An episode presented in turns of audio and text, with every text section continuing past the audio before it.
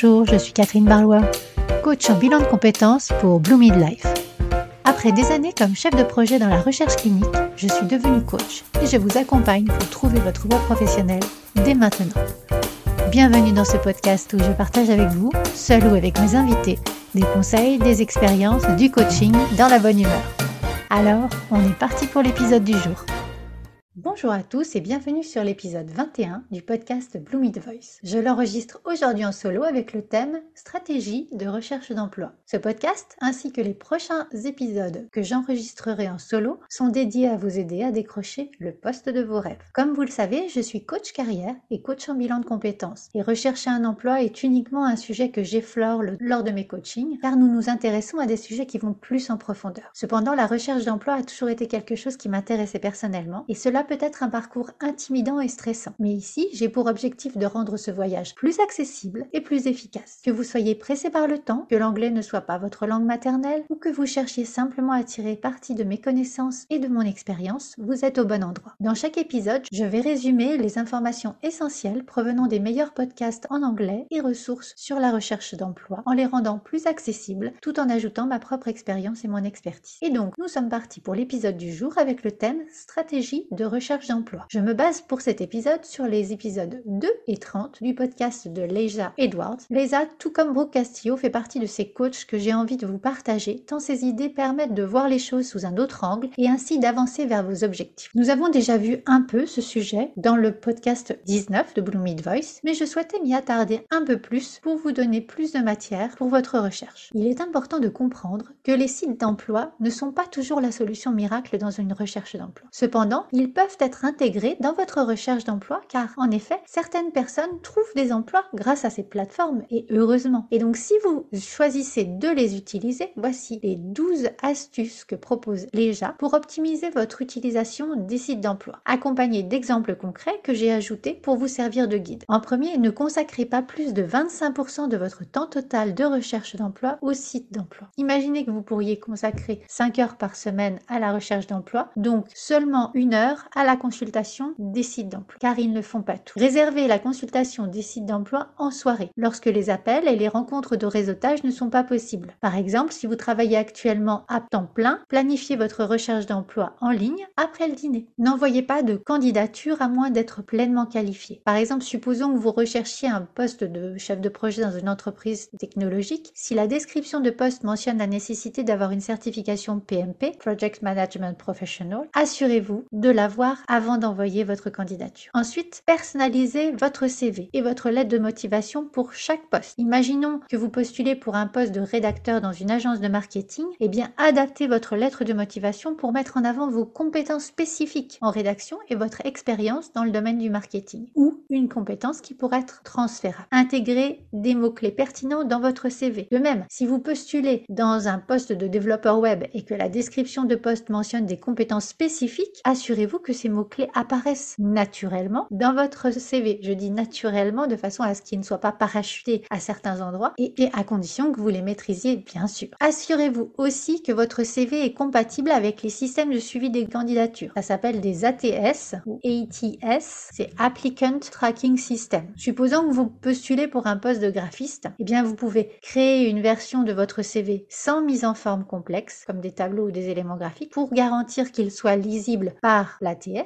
j'ai bien aimé l'idée de Leisa d'attacher, si vous le souhaitez, un joli CV en parallèle dans le cas où il serait revu ensuite par un humain. Utilisez LinkedIn pour trouver des personnes dans votre réseau qui peuvent vous recommander auprès du décideur du poste. Si vous postulez pour un poste de responsable des ventes par une annonce, recherchez dans votre réseau s'il y a des collègues ou des contacts qui ont des relations avec ce directeur des ventes. Vous pouvez également contacter directement le décideur du poste via LinkedIn. Supposons que vous postuliez pour un poste de chef de projet dans une entreprise de construction, vous pouvez vous connecter d'abord avec cette personne sans mentionner immédiatement votre candidature et une fois qu'il accepte votre invitation, vous pouvez engager une conversation sur votre intérêt pour le poste. Démarquez-vous, offrez quelque chose de plus aux employeurs. Par exemple, si vous postulez sur un poste de responsable marketing. Vous pouvez créer un portfolio de toutes vos campagnes réussies que vous avez dirigées par le passé et puis vous le joignez à votre candidature. De même, dans les candidatures en ligne, remplissez toutes les sections. Si vous postulez pour un poste de comptable, assurez-vous de fournir des informations complètes sur votre expérience comptable et vos compétences, même si elles sont déjà dans votre CV. Cela peut vous sembler une perte de temps, mais c'est plus professionnel que de mettre se reporter au CV ou CFCV. Mettez toutes les chances de votre côté. Et puis chaque fois que c'est possible, faites un suivi. Après avoir postulé pour un poste, contactez l'entreprise pour exprimer votre intérêt pour le poste, à condition bien sûr que l'annonce ne précise pas de ne pas appeler, bien entendu. Il existe également des technologies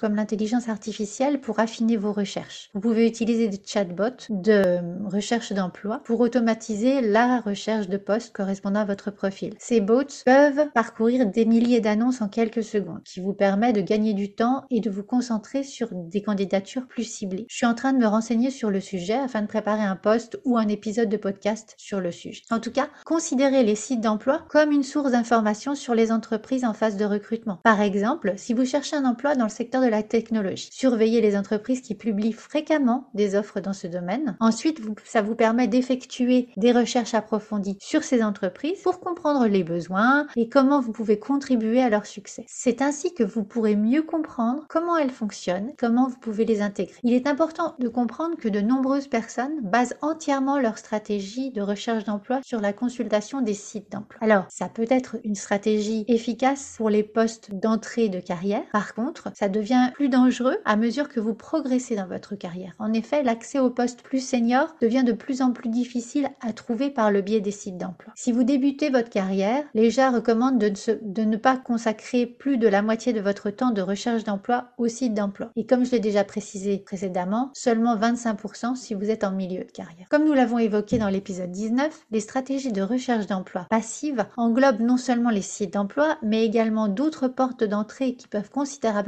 influencer votre visibilité auprès des entreprises qui recherchent des candidats. Parmi ces portes d'entrée essentielles, j'en vois trois. C'est votre profil LinkedIn, votre profil Pôle emploi et votre profil APEC. Votre profil LinkedIn, c'est bien plus qu'une simple vitrine professionnelle en ligne. Il agit vraiment comme une carte de visite virtuelle qui peut attirer l'attention des recruteurs et des employeurs potentiels. Et donc pour maximiser l'efficacité de votre recherche d'emploi passive, assurez-vous que votre profil est complet et à jour. Mettez en évidence vos compétences clés, vos réalisations, vos expériences professionnelles. Joignez des recommandations de collègues et de vos managers précédents pour renforcer votre crédibilité. Vous pouvez également suivre des entreprises qui vous intéressent pour recevoir des mises à jour sur les offres d'emploi et les activités de recrutement. Si vous êtes en France, votre profil sur Pôle emploi joue un rôle crucial dans votre recherche. Veillez à ce qu'il reflète correctement vos compétences, votre expérience et vos préférences en matière d'emploi. Assurez-vous que votre statut de recherche d'emploi est bien activé, ce qui permettra aux employeurs potentiels de vous trouver plus facilement. Vous pouvez également utiliser les services de matching de Pôle emploi pour recevoir des recommandations d'emploi correspondant à votre profil. Et si vous êtes cadre, en France également, votre profil APEC est une ressource précieuse. Il offre aux employeurs une visibilité sur votre expertise et vos aspirations professionnelles. Donc mettez régulièrement à jour votre profil APEC en ajoutant de nouvelles compétences, en détaillant vos réalisations et en précisant vos préférences en matière d'emploi également. Les entreprises à la recherche de talents cadres consultent fréquemment la base de données APEC, ce qui en fait une plateforme incontournable pour une recherche d'emploi passive réussie. Et outre vos profils professionnels, il est essentiel de garder un œil sur les sites web des entreprises et de leurs pages sur les réseaux sociaux. En effet, les entreprises publient souvent des offres d'emploi, soit sur leur site web, soit sur leurs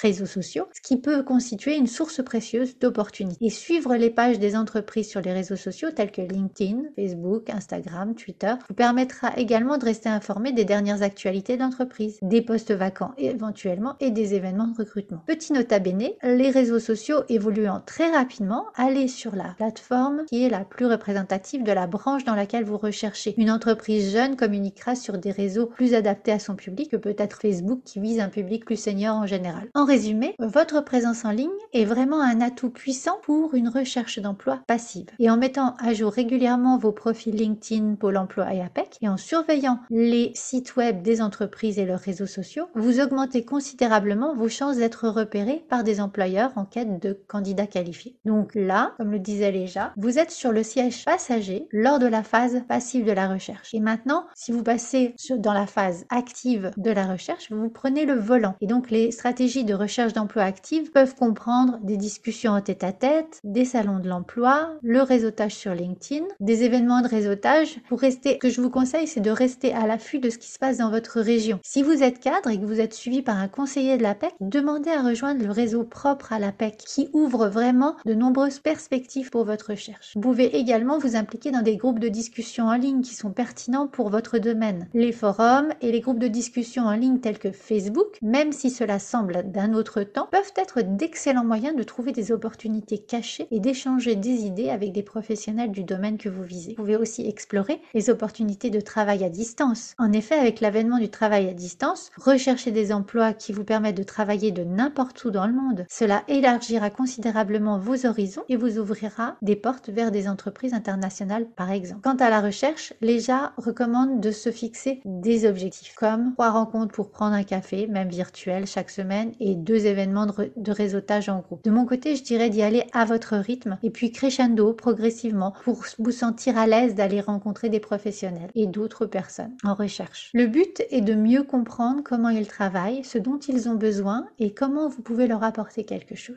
A un dernier conseil, plutôt que de tirer tous azimuts en envoyant des centaines de CV, elle conseille d'affiner votre cible pour n'envoyer que des propositions qui feront mouche. Ainsi se termine cet épisode de podcast. J'espère que ces épisodes 19 et 21 vous auront donné d'autres idées ou perspectives pour votre recherche active ou passive. Si vous n'avez pas eu le temps de prendre des notes, je vous ai préparé un workbook pour vous permettre de faire le point à tête reposée pour vous aider à avancer. Je vous laisse réfléchir à comment appliquer cela dans votre recherche d'emploi et je mets tous les liens à la fin de la retranscription. Partagez avec moi ce que ce podcast vous a apporté et comment vous avez avancé. Vos commentaires et vos retours sont vraiment importants pour moi. Et partagez également ce podcast si vous pensez qu'il pourra servir à l'un de vos proches ou de vos collègues. Je vous donne rendez-vous vendredi prochain pour ma prochaine interview avec Mélanie Janin. D'ici là, très belle semaine et à très bientôt. Si vous êtes resté jusqu'à la fin de ce podcast, sachez que j'organise un concours. Pour cela, il vous suffit de laisser un commentaire sur Apple Podcast ou Spotify et de m'envoyer la copie d'écran de ce commentaire sur l'adresse contact at bloomidlife.fr. Car nous ne savons pas qui nous met un commentaire. Tous les 8 podcasts, je ferai un tirage au sort pour offrir à une personne une heure de coaching dédiée à ses objectifs professionnels. À très bientôt. Si cet épisode vous a plu, n'hésitez pas à le liker, à le partager, à mettre 5 étoiles sur votre plateforme d'écoute préférée. Et je vous souhaite une belle semaine.